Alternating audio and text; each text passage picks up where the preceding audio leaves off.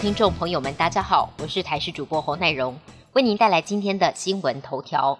国内发生首起 BA. 点五家庭群聚，精神科医师沈正南表示，大众运输人流指数比起今年五月下旬已经上升百分之二十，将会给 BA. 点五一个传播的沃土。他建议应该全面开放第四剂疫苗施打，冲高所有人的抗体效价，重新对 BA. 点五筑起防火墙。另外，日本传染病学会也发出警告，季节性流感在秋冬之际将会大幅流行，认为到时候会面临流感加新冠的双重夹击，建议高龄者、儿童及患有宿疾的民众应该施打流感疫苗。昨天没有形成的今年第五号台风桑达，今天将形成，对台湾并不会有直接影响。明天开始到三十一号水汽增多，各地气温略降，有短暂的阵雨。西半部地区中午过后对流旺盛，有大雷雨及较大雨势的机会。气象专家指出，下周一开始一连四天，季风环流逐渐向西北靠近，并通过台湾，将为全台各地带来阵雨或雷雨，甚至有大量降雨的前势。环流东南侧的西南季风通过，将有激发强对流的趋势。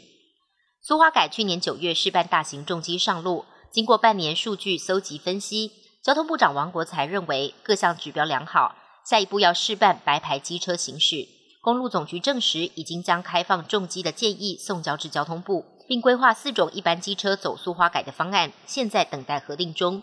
对于白牌机车可行驶苏花改，台湾机车路权促进会表示，建议在苏花改起点入口处设置禁止超车的路牌，毕竟不是市区道路，不会有塞车拥挤的状况，一台接着一台行驶就没有什么危险性。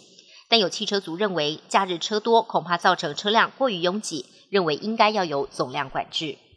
外电消息部分，在联合国跟土耳其斡旋之下，乌克兰跟俄罗斯达成谷物出口协议，而协调中心也在伊斯坦堡正式启用了。除了乌俄两国官员以外，土耳其跟联合国也会派员进驻。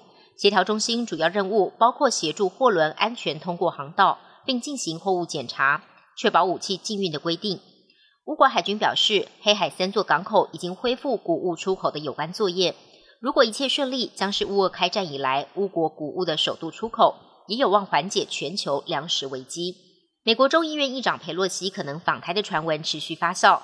美国国防部长奥斯汀证实，他已经向佩洛西提供安全评估。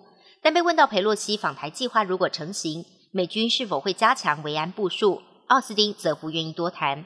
对于是否访台，佩洛西至今仍然保持低调。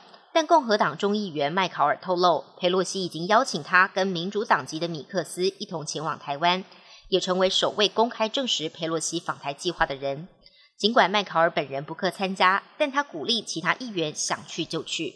欧洲第二大的德国汉莎航空二十七号爆发大罢工，超过一千个航班被迫取消，多达十三万名旅客受到冲击。德国近来物价飞涨，六月的通膨率高达百分之八点二，生活成本大增。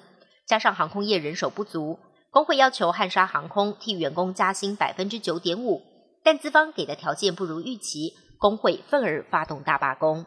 本节新闻由台视新闻制作，感谢您的收听。更多内容请锁定台视各界新闻与台视新闻 YouTube 频道。